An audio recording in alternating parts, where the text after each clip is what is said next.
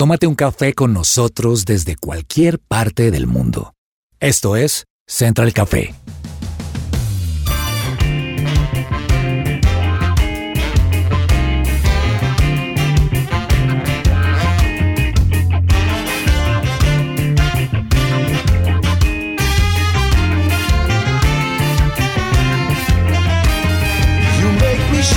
Holy Spirit.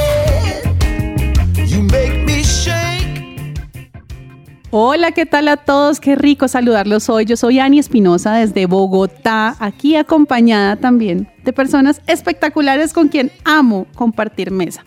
Aquí me acompaña hoy Samuel Ramírez. Samu, empecemos hablando en este programa de algo importante. Cuénteme, ¿a usted alguna vez le dio varicela, viruela, rubiola, alguna de esas cosas? Paperas creo que era otra Eso, que existía en sí. el colegio y los iban a Que uno era como, uno huía, o sea, es Uno como... Pues, Ani, quiero decirles que nunca me dio nada de eso. Es más, siempre las personas están diciendo, "Hmm, eso puede que le dé, porque eso si no le ha dado, eso puede que le dé. Y yo, no, pues, no, bueno. No la Pero nunca me dio nada de eso. Sí veía a mis amigos del colegio que no podían ir.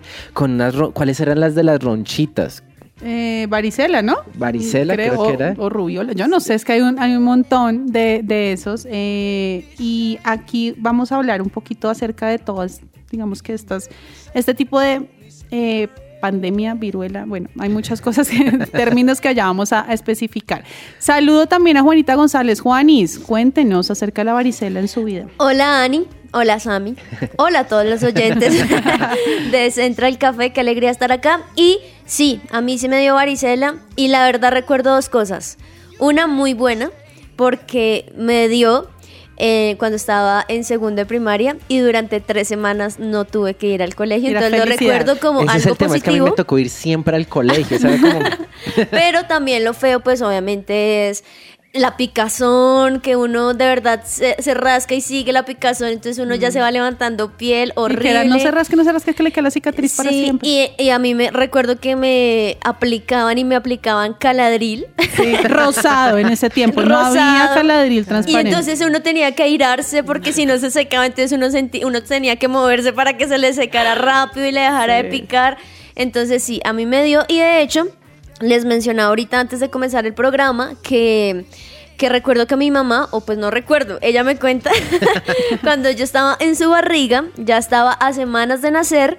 A mi mamá le dio varicela No. y fue Dios gravísimo mío, porque le dijeron casi que casi que ya no estoy acá, muchachos. Casi que no estoy aquí hablando No. con ustedes. Entonces, sí, uno muchas veces piensa, bueno, no, una varicela no es lo mismo que quizá una viruela o algo así más pesado, pero miren que estuvo a punto de, de- de matarme. pero entonces sí, a mí me dio. ¿A ti te dio, Ani? A mí me dio varicela. eh, recuerdo muchísimo que la llevó mi hermanito a la casa. Entonces yo tenía seis años y lo recuerdo perfecto. ¿Por qué? Porque cuando a él le dio, o sea, el día que amaneció así brotadísimo, era el día de mi grado de transición. no. Ah. Entonces no pudo ir, a mi abuelita le tocó quedarse con él en la casa y fuimos mis papás y yo al colegio, nos gra- me gradué y a la semana siguiente yo estaba con varicela. Entonces sí, no la- no- como que él la llevó, me la, me la transmitió a mí y bueno, ahí, ahí está el tema. Es que eso era como lo, lo, lo feo, ¿no? Que uno veía como sus amiguitos quizá en el colegio, en el Se curso, pasando una les iba cadena. dando y uno decía, ay, ¿en qué momento me va a dar a mí? Eso, eso era feo. eso era feo. Total. Bueno, pues les pregunto por esto porque hoy vamos a hablar de un tema que está ahora, digamos que sonando muchísimo y es acerca de la viruela del mono. Los voy a dejar un poquito con ese, con esa introducción para que ustedes vayan pensando eh, acerca de, todo lo que, lo que conlleva tener un tipo de, virus, digamos que es que es un virus de dis- distintas formas y, y qué es lo que tenemos que hacer hoy en día para prevenir y además pues conocer de qué se trata para saber a qué debemos estar también expuestos.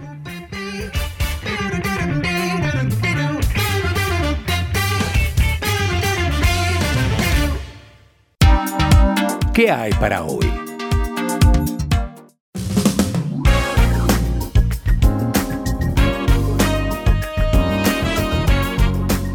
Bueno, entonces vamos a empezar a hablar hoy de la viruela del mono. ¿Qué es la viruela del mono? Es una enfermedad que está causada por un virus al que se conoce como viruela del mono. Se trata de una enfermedad zoonótica viral que significa que puede transmitirse de animales a humanos y también se puede propagar de personas a personas. Curiosamente, esta enfermedad no es de ahora, digamos que se llama así porque se detectó en varios simios de un laboratorio en 1958, no es algo que estemos viviendo en este siglo, sino ya viene desde hace mucho tiempo. Sin embargo, la mayoría de los animales susceptibles de contraer la dolencia y después contagiar a las personas son roedores, como las ratas gigantes de Cambia, los lirones o los perros de las praderas.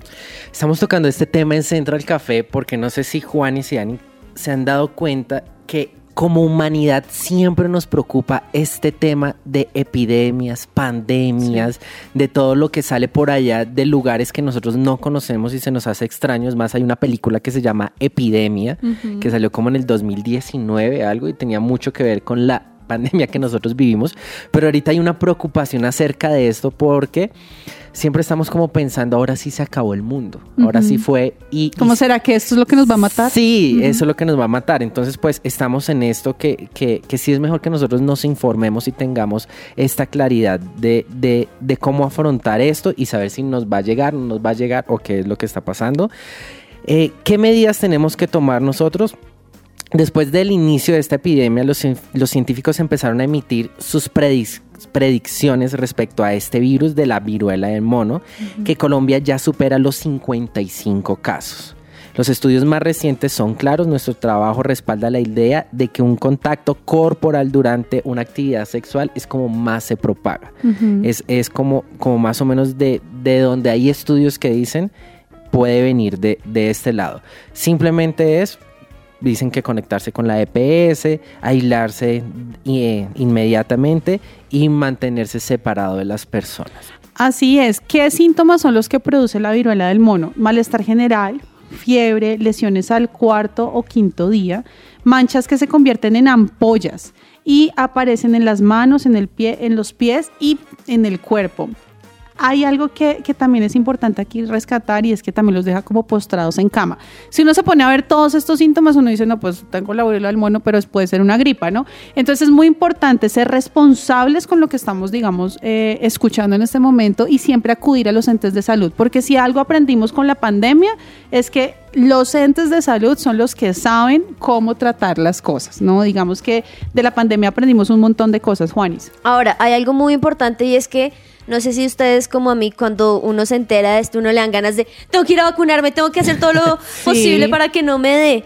Pues resulta que ya la Comisión de Salud Pública ha confirmado que claramente van a haber vacunas, pero solamente para aquellas personas que han tenido exposición al virus, han tenido quizá contactos estrechos con un caso confirmado muy cercano y para ellos entonces la salud pública los llama obviamente a vacunarse. Es importante también decirles que aquellas personas que han estado e- en esa exposición al virus son las personas que quizá han tenido edades de entre 18 y 45 años y que quizá son los que han tenido prácticas sexuales de alto riesgo, son los que por lo general tienen que tener en cuenta e ir a vacunarse. Mu- muchas preguntas, ¿no? Yo, yo, yo tengo una pregunta con respecto a todo este tema de pandemias, epidemias, y casi siempre resultan de algún animal, ¿no? O sea, viene del murciélago, el que tuvimos el COVID, este viene del mono, que creo que viene por ahí. Aún nosotros aquí internamente hemos tenido el de la vaca loca, no sé si se acuerdan ese vez, esa vez que fue con la carne, que no se podía comer carne por un Ah, y el virus. de y el de El la, del la- la mosquito, ¿no? porcina también, el la gripa porcino Y el del mosco. eh, y el de la gripa del, del- Eso es dengue. Eso es dengue, entonces casi siempre vienen. O sea, sí, sí necesitamos como resolver varias, varias preguntas. Así es. ¿Quién está en riesgo de contraerlo? Eh, corre mayor riesgo de infección cualquier persona que entre en contacto físico con alguien con síntomas co- o con un animal infectado. Y aquí es donde tenemos que empezar como a resolver dudas. Hay muchísimas dudas al respecto, mucho alrededor de este tema que hoy vamos a tratar con un invitado especial. Así que ustedes quédense ahí con nosotros para poder seguir hablando de este tema tan importante que hoy ya está empezando a ser noticia en Colombia.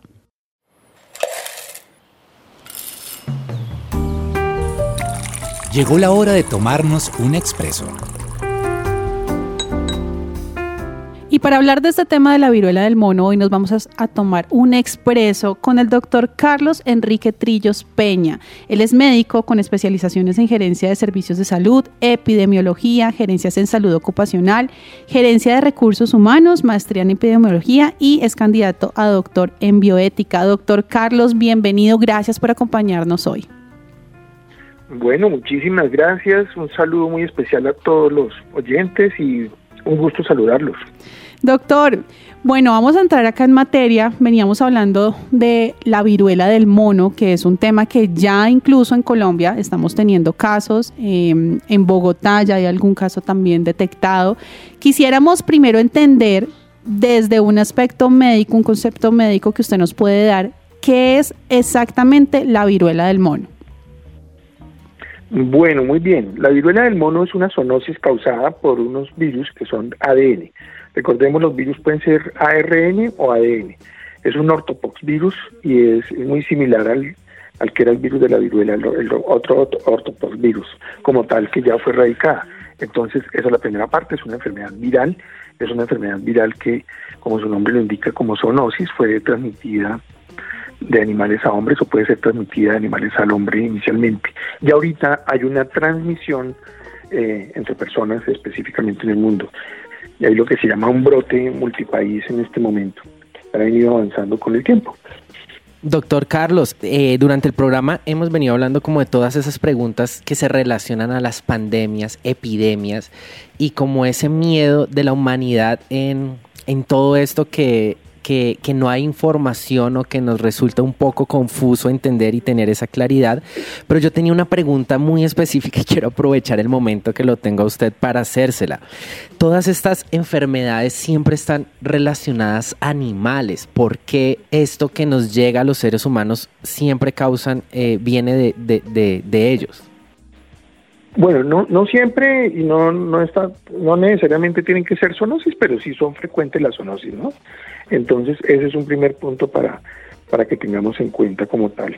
Y pues efectivamente, pues sí se ha relacionado, por ejemplo, como ya lo vivimos COVID-19 con animales y ahora pues la viruela de los monos, incluso el tema del nombre de la viruela del mono, por ejemplo, es algo que se está revisando por OMS y de hecho está así en la clasificación internacional de las enfermedades, pero si uno se pone a revisar, por ejemplo, en los países donde estaba circulando el virus, lo que se llama históricamente países con casos de viruela del mono, como tal, o viruela cínica, eh, también es, es, frecuente en los roedores como tal, ¿no? Y es donde más se ve específicamente ardilla, el, por ejemplo, lo que se llaman las ratas de gana, hay varios tipos de roedores en esas regiones también, igual en, en, monos y lo que se llaman primates no humanos pero, pero realmente es algo que no es exclusivo de monos como, como se puede ver.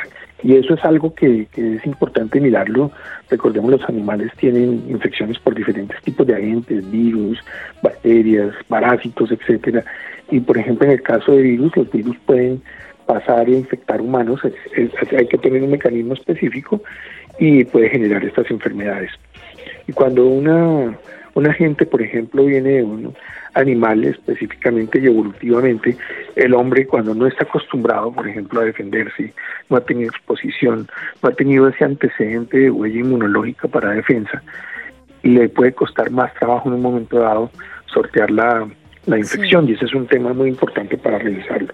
Y por eso es que es tan importante tener una vigilancia articulada eh, en humanos y en, en animales precisamente para tener y detectar, por ejemplo, todo lo que son virus que circulan, por ejemplo, en animales. Ustedes ven que hay virus que afectan a los cerdos, a las vacas, al ganado, a los murciélagos y así sucesivamente. Y en este caso, como les mencionaba, a los roedores y, y, a, los, y a los monos específicamente. ¿Y por qué el tema de los monos? Vale la pena tener en cuenta, ya que ustedes me preguntaban, por ejemplo, eh, sobre qué es la enfermedad como tal. Esto ocurre básicamente porque hubo un primer caso de descrito como tal en la historia cuando uno habla de esto y es eh, un caso en 1958 con unos monos en un laboratorio específicamente. Entonces eso es lo que genera unos monos que venían de Singapur en un laboratorio donde se estaba investigando con la vacuna del polio como tal. Entonces ahí es donde uno empieza a ver de dónde toma el Sí. nombre realmente esta enfermedad. Doctor, algo impresionante que, lo, que es lo que estamos viviendo es que después de una pandemia como fue el COVID-19, pues obviamente deja que cualquier noticia de una nueva pandemia o un nuevo virus, en este caso pues la viruela del mono, quizá uno se atemoriza porque sabe la medida en la cual esto podría llegar a afectarnos. Y por eso quisiera preguntarle, ¿será que hay probabilidad de que se vuelva la viruela del mono una pandemia tan, tan importante como fue el COVID-19? Bueno, eh, digamos que desde, mayo, que uno es donde empieza a ver cómo empieza este brote multipaís que reporta la OMS, cuando estaba circulando en unos países históricamente definidos por eh, la OMS y por las autoridades sanitarias y pasa a Europa y empieza a aumentar, se ha visto un crecimiento muy importante del número de casos y del número de países donde hay casos específicos de personas con la enfermedad. Entonces, recordemos, hay siete países históricamente reportados eh, donde circula y se transmitía y se veían casos eh, esporádicos o, o brotes de viruela del mono en el África. Y como en este momento tenemos un total de 89 países en el mundo reportados de acuerdo a las cifras eh, globales del, que nos está informando, por ejemplo, CDC Atlanta, de los cuales 82 países no son históricamente eh, países que han reportado viruela del mono y hay siete países donde se ha reportado. Entonces el crecimiento ha sido muy importante.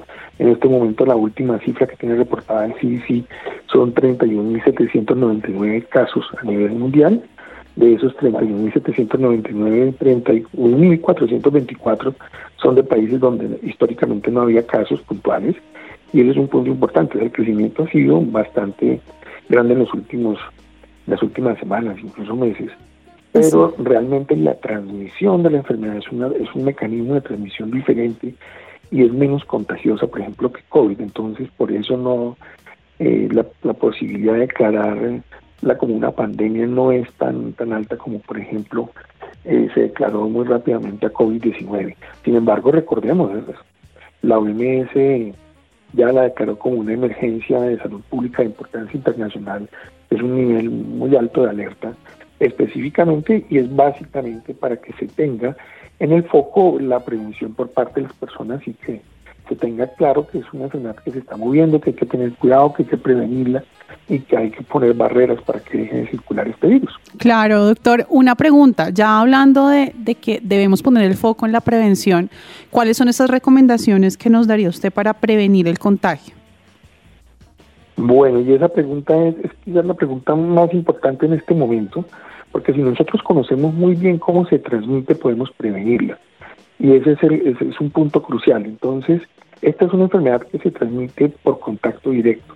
Contacto directo, cuando uno habla de esto, es piel-piel, piel mucosas, con fluidos corporales puntualmente. Entonces, ese es el primer punto. Entonces, una de las cosas que uno debe hacer y evitar es ese contacto estrecho y, por ejemplo, por eso se habla de las relaciones sexuales o, por ejemplo, el beso, específicamente que son formas de contacto directo específicamente. ¿Por qué? Y aquí es muy importante además hacer una aclaración. No se ha considerado como una enfermedad de transmisión sexual, porque no es el único mecanismo ni la única forma de transmisión.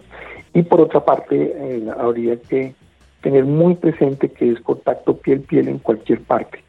Eh, porque a veces las personas piensan, ah, es una enfermedad de transmisión sexual, entonces me protejo con un preservativo y con eso es suficiente. No, cualquier lesión en la piel, cualquier contacto, por ejemplo, con las mucosas que pueden tener lesiones adicionalmente y con los fluidos corporales puede generar transmisión de la enfermedad. Entonces ahí es muy importante evitar esos contactos. Una vez puede tener, el, el, virus se puede transmitir incluso en piel intacta, pero es mucho más frecuente si está con alguna fisura o alguna, una, alguna lesión puntual, pero incluso en la piel intacta se puede llegar a transmitir puntualmente, entonces es muy importante evitar esos contactos y por otra parte, el lavado frecuente de manos es fundamental. Fíjense cómo, por ejemplo, COVID a mí nos enseñó muchísimo de esa prevención, de evitar aglomeraciones, esos contactos que pueden transmitir no solamente COVID, sino que pueden transmitir virus respiratorios en general y en este caso puntual la viruela del mono. Tremendo. Cuando hablamos de eso, por ejemplo, uh -huh. ustedes han observado cómo por ejemplo, cuando uno habla puede despedir unas pequeñas gotas de saliva y esas pequeñas gotas de saliva se alojan en la superficie y estas cuando alguien roza la superficie se lleva eh, las manos a la cara, etcétera, que es mucho más fácil que ingrese por ahí un, un virus, entonces pues se infecta. Entonces es muy importante tener en cuenta ese lavado de manos, evitar ese tipo de, de actividades puntualmente. Entonces, Totalmente de acuerdo. es clave. Sí, doctor. Doctor, una pregunta. ¿Podría ayudarnos y comentarnos a entender cuáles serían esos principales riesgos para la salud? Bueno, muy bien. Hay una, hay una cosa que, ha venido sucediendo con la viruela del mono y es, es muy importante resaltarla, y es que la, la virulencia no ha sido tan alta y digamos la mortalidad afortunadamente no ha sido tan alta. Entonces sí, sí, por ejemplo, al 12 de agosto nos estaban confirmando 12 muertes por viruela del mono a nivel mundial. De esas 12 muertes de viruela del mono nos hablan, por ejemplo, de cinco sitios donde no había transmisión históricamente reportada.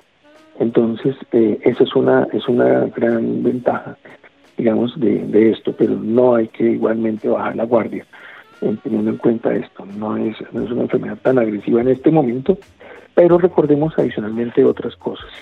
Hay personas que tienen eh, baja defensa, el sistema inmune no responde como debe responder en algunos casos. Entonces, en esos casos es donde uno debe pensar puntualmente en una mayor protección de las personas, personas con VIH, personas embarazadas, los niños pequeños, específicamente y todas las personas que reciben en un momento dado terapias de medicamentos que puedan bajar la inmunidad. Y eso es algo que advierte uno como médico a los pacientes puntualmente, que hay ciertos medicamentos que pueden bajar las defensas y tienen que tener precauciones.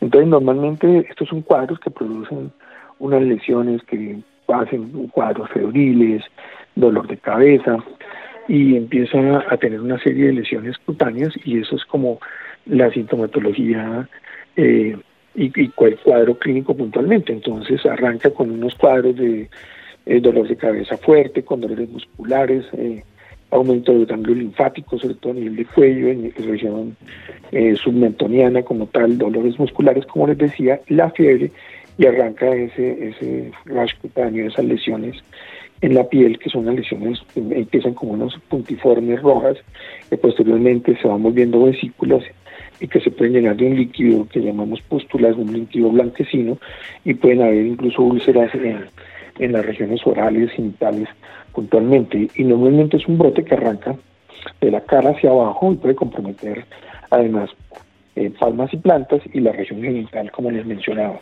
Wow. Y pues en algunos casos en donde se complica, pues algunos cuadros específicos de encefalitis, sepsis, que pueden llegar a complicar la salud de las personas y llevar y conducir a la muerte puntualmente, y eso se da en personas que pueden tener cuadros de inmunosupresión puntualmente. Entonces es lo que uno revisa y es lo que se debe mirar. Entonces, Claro. Es muy importante tener en cuenta la prevención, ¿no? Claro que sí, muy importante, doctor, todos los, los datos que nos ha dado acerca de los síntomas, pero también de el cuidado que debemos tener. Yo creo que la pandemia nos dejó una enseñanza muy, muy importante y es esa prevención. Así que es, no es alarmarnos, pero sí es cuidarnos, seguir pues teniendo como el, el tema de, de nuestro lavado de manos, el uso del tapabocas también creo que es muy importante cuando hay mucha gente, cuando estamos en sitios públicos, transporte público. Doctor Carlos, muchísimas gracias por habernos acompañado el día de hoy. Bueno, no, muchísimas gracias por la invitación y como usted muy bien lo anota, eh, la prevención es fundamental, como les decíamos. Y aquí lo que usted menciona, evitar esas aglomeraciones, sitios donde uno pueda entrar en contacto directo persona a persona y simplemente para reforzar lo que usted mencionaba sobre la mascarilla respiratoria, el usarla lo que hace es evitar que salgan esas gotas o que uno tenga esa exposición por esa vía. Y ahí es importante tener en cuenta que si bien no se transmite por vía aérea, ese control de las gotas es clave. Y lo que usted muy bien mencionaba puntualmente, la prevención y todo lo que nos ha enseñado la pandemia por COVID-19, sin duda es una herramienta fundamental para prevenir ese tipo de enfermedades, viruela del mono y otras puntualmente. Entonces, muchas gracias por la invitación y pues un gusto haber estado conversando con ustedes sobre este tema tan importante de prevención de enfermedades. Pues así es muy importante la prevención, pero también hay algo que creo que también nos dejó la pandemia como enseñanza, como aprendizaje, y es el tema de tener fe. Tener esa fe de que todas nuestras enfermedades quedaron clavadas en esa cruz cuando Jesús murió y que debemos creer que los enfermos se sanarán y es algo que, que creo que nosotros hemos fortalecido a, través de esos últimos ya tres años después de, de- de pandemia y, y que debemos empezar a fortalecer cada día más en cualquier situación. Yo a veces me enfrento, digamos, con mis hijos con cosas muy pequeñas de, de gripas, fiebres muy altas y ahí es cuando la fe empieza a actuar. Y si uno cree que de verdad Dios está con uno, que nos está sanando, podemos tener la certeza de que vamos a salir adelante. Una prédica muy especial hace poco nuestro pastor Andrés Corson que se llama En nuestra enfermedad no estoy solo. Eh, quiero recomendársela a todos nuestros oyentes porque nos lleva a darnos cuenta que en estas situaciones eh, nos sentimos un poco rechazados, nos sentimos que, que nadie nos entiende, nos así, o sea, aún cuando uno de hombre está con gripa y está ahí uno ahí, y uno quiere a la mamá y la esposa le dice, pero ay, no, no, necesito el caldo de mi mamá, nadie nos entiende, pero es ver cómo Jesús en la Biblia, en un tiempo de epidemia, no sé cómo llamarlo, existía la lepra y él se acercaba en esta enfermedad súper complicada que se les caía las partes de la piel, eh, los dientes, era terrible esta enfermedad, tenían que irse fuera de la ciudad y estar en un lugar apartados. Jesús vino y mostró que él tenía el poder para sanar. Entonces, sea desde estas epidemias, pandemias que, que nos causan tanto susto y como hablamos al principio del, programa, eh, esperando en qué momento se acaba el mundo y cómo se va a acabar, entendemos que tenemos un Dios poderoso que nos sana. Así es, un Dios que está siempre con nosotros y que es todopoderoso.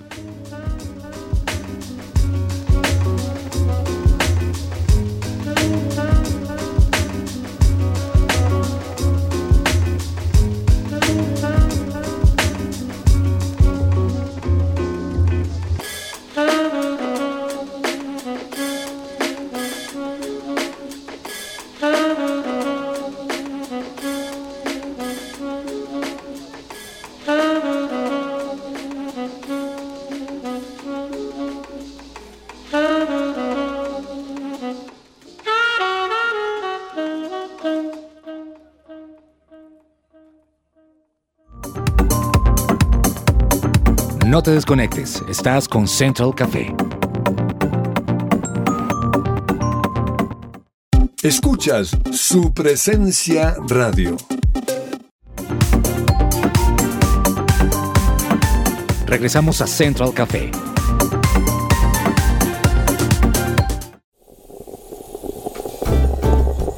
Datos curiosos y tostados.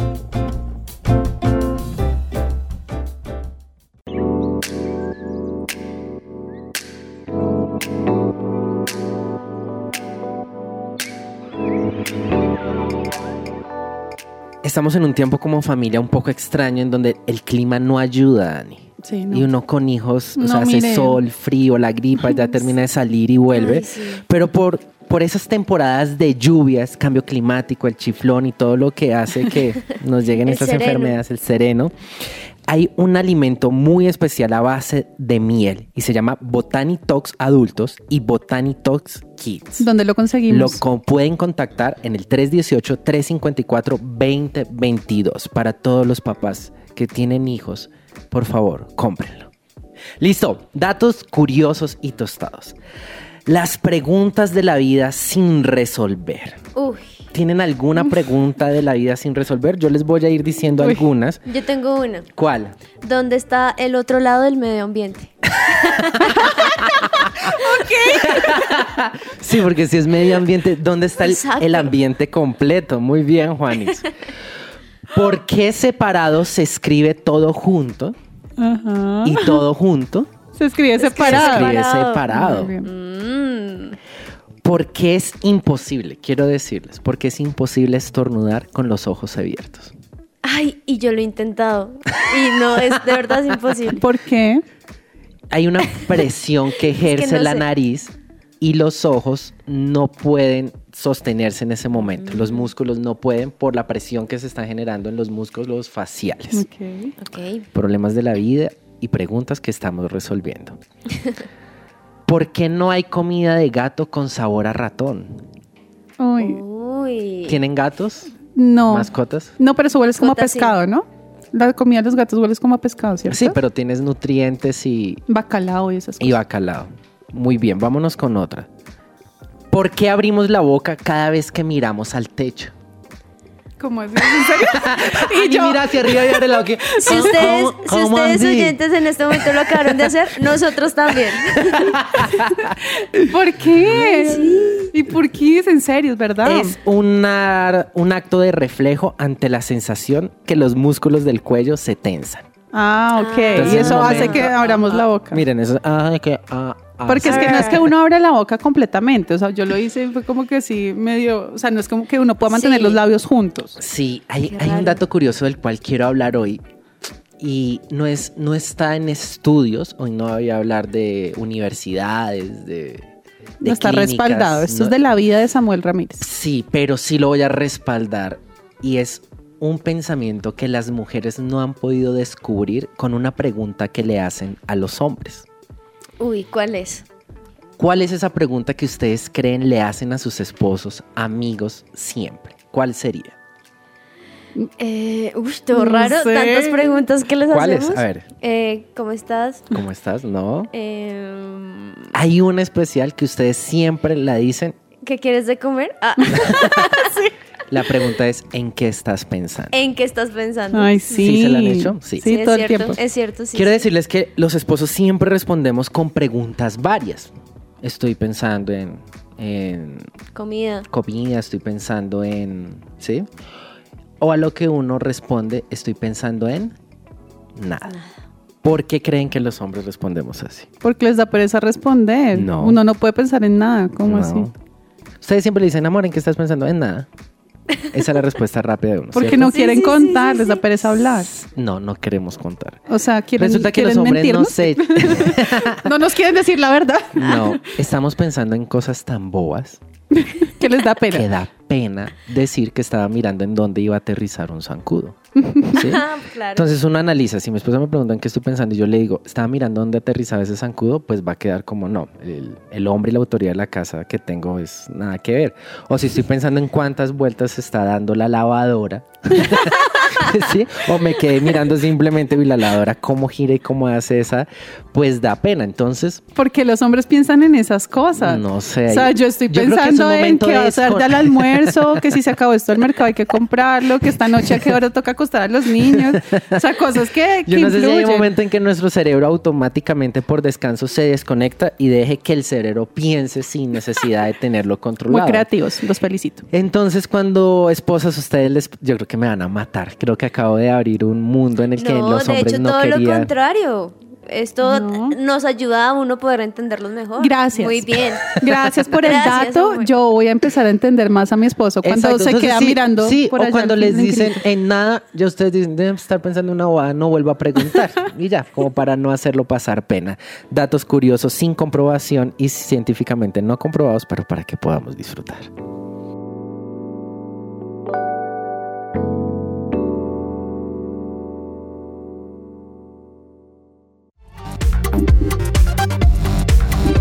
Estás conectado con Central Café.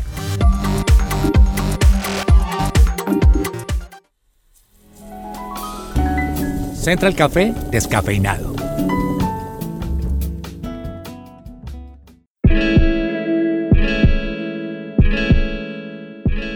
Bueno, vengo con datos, no curiosos, porque si no Samuel dice, no, es que Ani me quita siempre, los datos. siempre me los quita.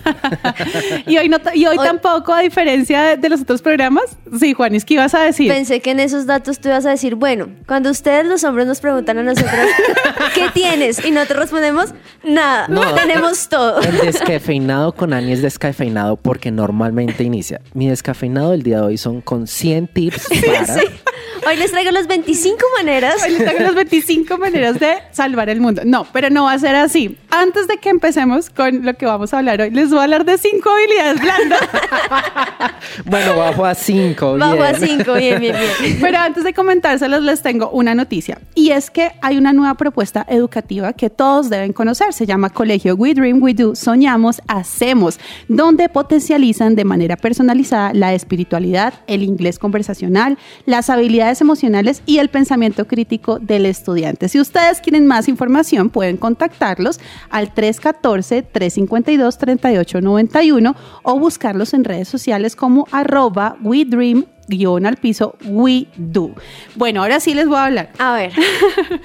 Hay cinco habilidades blandas para líderes de las que quiero que hablemos el día de hoy, porque aunque usted hoy esté pensando que no es un líder, usted es un líder en cualquier aspecto de su vida, porque en realidad está ejerciendo influencia en alguien, ya sea en sus hijos, en su pareja, en su equipo de trabajo, eh, en su familia, en cualquier rol que usted desempeñe en su vida, debe tener algún rasgo de liderazgo.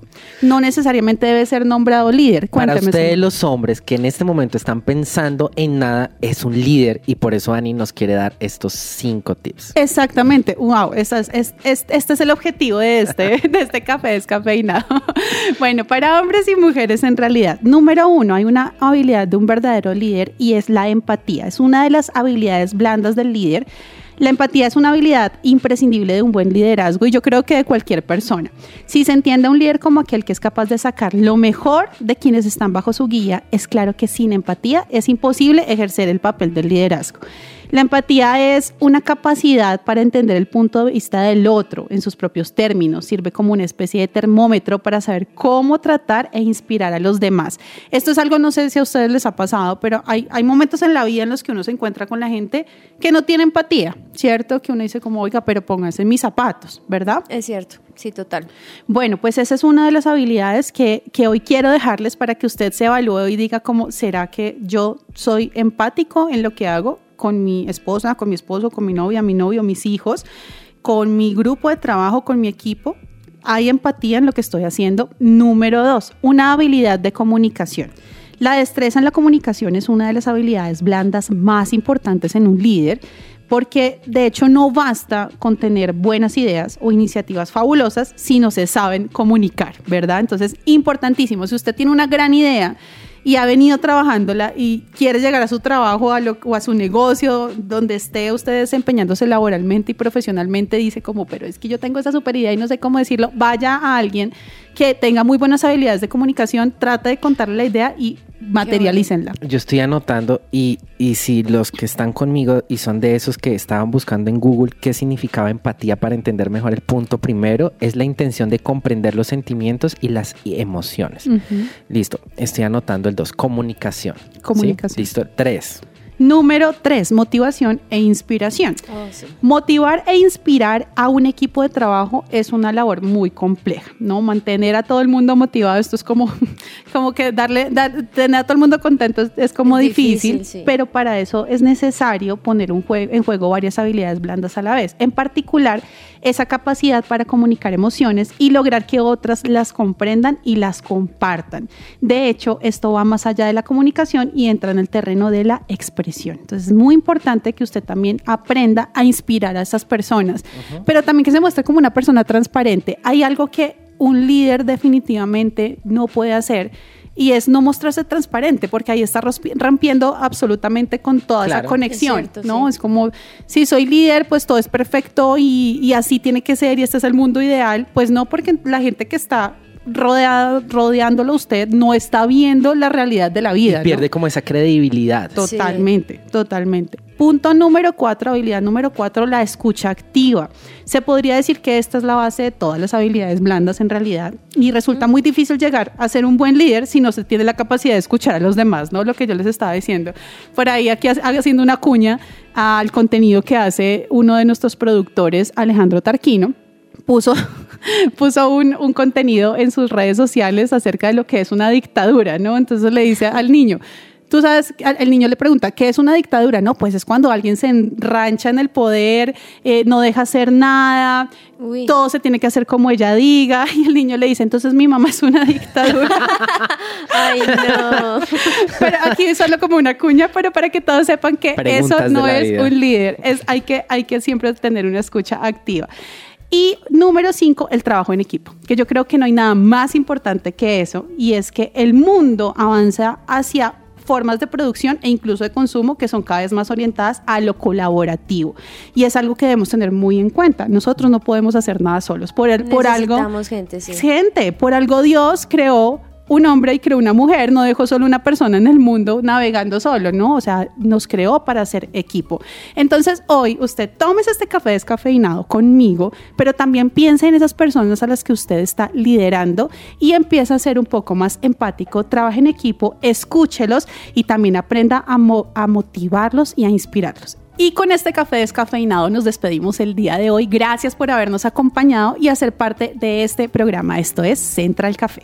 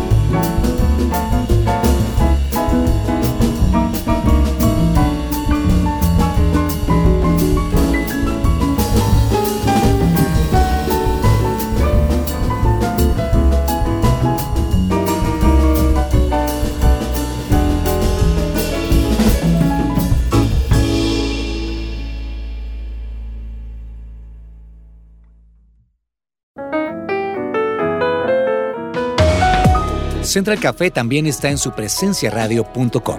Allí puedes encontrar el listado con todos los programas de Central Café en SoundCloud